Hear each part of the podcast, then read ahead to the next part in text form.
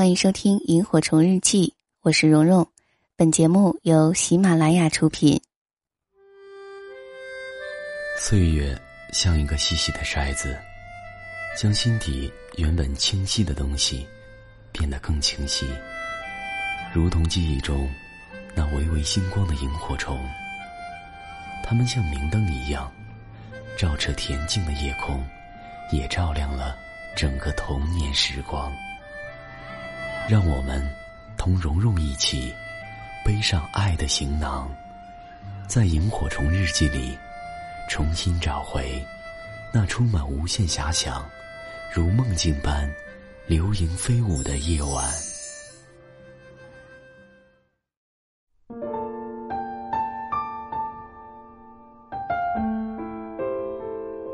后来，我的工作慢慢的好起来了，没有那么忙了。路过大学的时候，每天必喝的鲜果时间，深秋寒冷的空气里，想着墨香奶茶的好味道。为了早日能去看他，宁愿挣扎着快步走过这个窗口，省下五块钱，这样每个月甚至可以省吃俭用的节省下来几百块。上学的时候，从来没有觉得钱的可贵。我挣扎着喝大杯的咖啡，等到你下班的时候，可以躲在昏暗的楼道里和你打上十几分钟的电话。就这样，就这样支持下来了。这个时候，只是为了能听到你一句：“丫头，我想你了，好好照顾好你自己。”嗯，这种状况。是持续到什么时候呢？过年的时候，他告诉我过年要加班，第一年上班不太好请太长的假回家。我说好，那我过了年去看你。那年过年，也是我四年来第一次一个人拖着大包小包坐上了回家的火车。以前的每个寒假。回家的火车上，总有他坐在我的身边。累的时候，可以靠在他肩上睡一会儿，可以一人一个耳朵听五月天。然后等到天亮的时候，火车到了我们的家乡小镇。他会让我背着我随身的小包，然后他一手一个行李箱，穿过长长的阶梯，然后我们在出站口的早餐摊儿上。吃一顿简单的早餐，然后各自回家。我的家和他的家仅仅相隔五百米，我们是高中同学，却在大学的时候决定正式在一起。也许是缘分吧，在一个城市生活了这么久，却要到另外一个城市恋爱，在另外一个城市爱了这么久。却要换另外一个城市分开。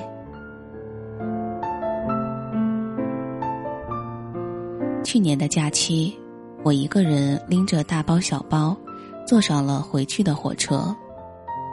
那已经是除夕了，我坐在火车上，听着广播里新年快乐的声音，想起他一个人在上海。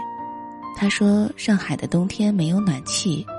整个屋子里都是湿冷湿冷的，被子都很重很重，要流出水来。这对于从小在北方长大的我们来说，真是一场劫难。我坐在拥挤的车厢里，默默的心疼他，拨个电话给他。他接了，我却意外的听到了女孩子的声音。问他在干嘛，他说在和同事一起吃饭。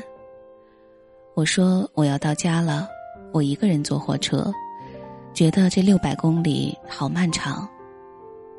他说：“乖，以后就好了，以后就好了，以后到什么时候呢？”我自己一个人回家过年，妈妈小心翼翼的和我说：“两个人最重要的还是能互相搀扶，互相有个伴儿。”距离这么远，多少年的感情都容易磨没了。我没说话，心里默默的疼，然后拎了给他父母买的东西上门去拜年。他爸妈是非常非常好的人，非常老实诚恳，见到我就像见到自己的亲女儿一样。他的姐姐对我也是像亲妹妹一样。他的三岁大的小侄女儿半年没见，甚至见到我还会张着手让我抱。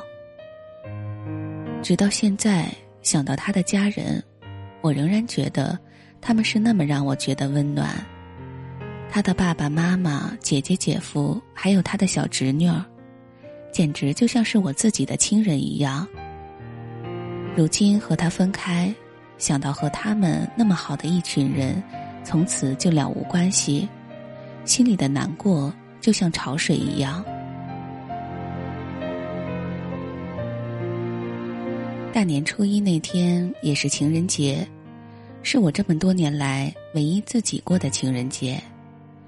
我学着烤饼干，烤了十二种饼干，买了漂亮的盒子寄给他。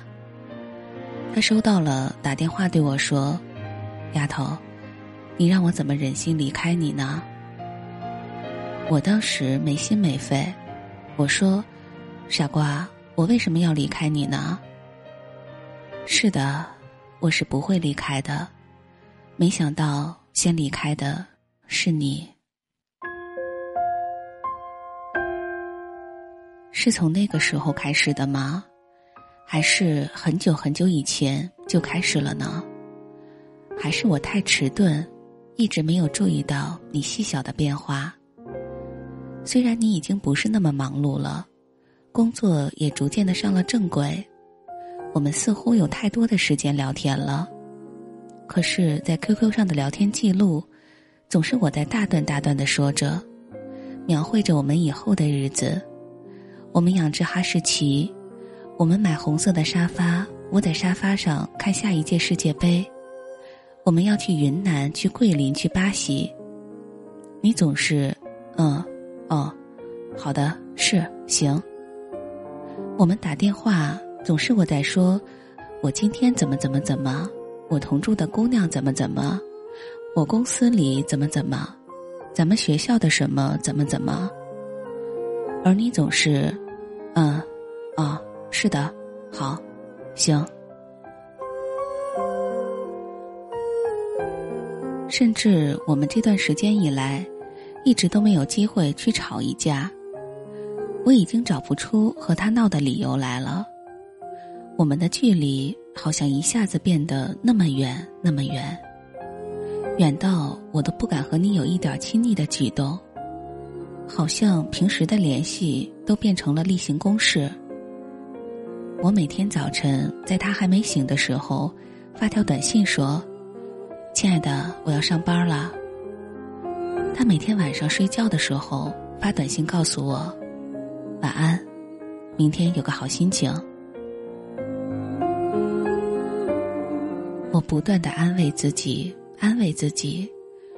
也许这就是所说的稳定期吧。我们只是在一起的时间太少了，见了面一个拥抱就好了。直到有一天，我的 QQ 邮箱里收到了一封邮件。我一般是不上 QQ 的，除了要固定的和他视频。不过也不记得是什么时候，他说自己的摄像头坏了，一直没有去买。从那个时候，我们就再也没有视频过。然后以后 QQ 的聊天也变得越来越少了。那天我偶尔上 QQ，发现邮箱里有一封未读的邮件。然后就是各种电视小说中无聊的情节上演了。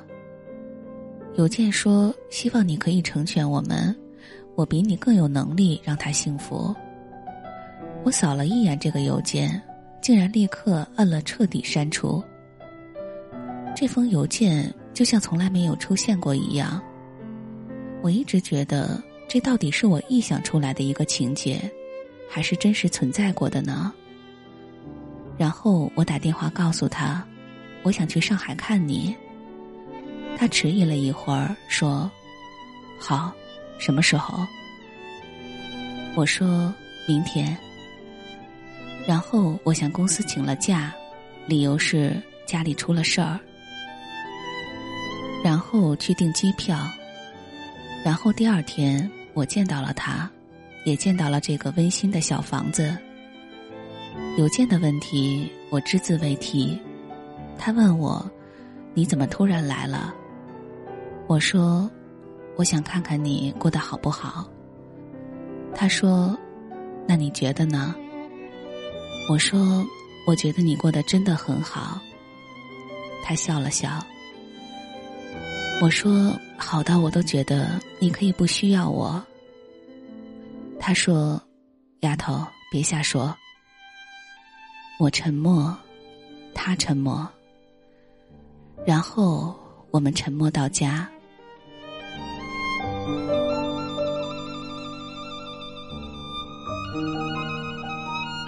万恶的诺基亚沉闷的震动声，他躲在厨房里去接电话，声音轻轻的，小心翼翼的，然后走出来，满脸歉意的跟我说：“丫头，对不起啊，公司有点急事儿，我得回去一趟。”我说：“好。”他说：“那你先睡会儿啊，有什么事儿给我打电话。”我沉默，看他换了鞋子。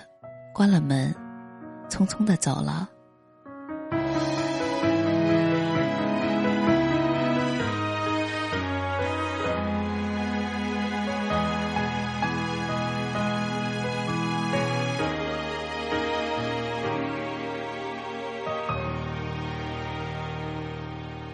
我问世间这么多的背叛，该怎么去原谅？我问永远到底会有多远？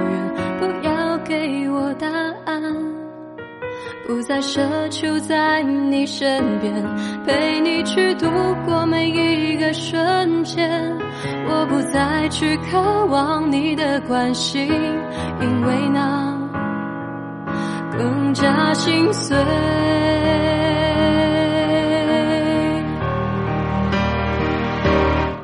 你把所有誓言，所有诺言藏在手中，化成一把火，燃烧我的真心，我的真意，将我变成一只飞蛾，在寂寞萦绕的夜空中，飞过爱曾停留的角落，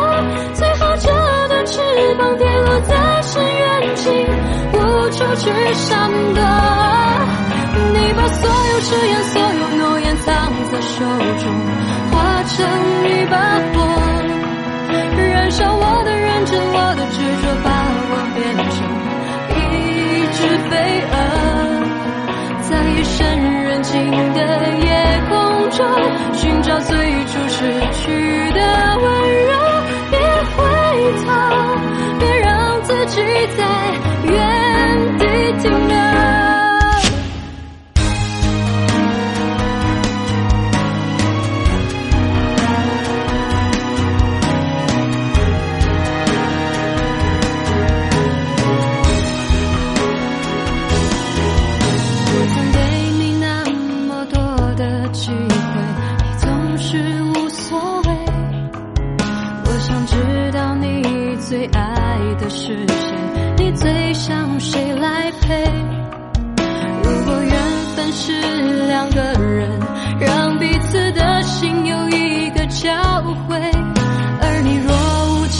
是你的眼神他总是那么天真。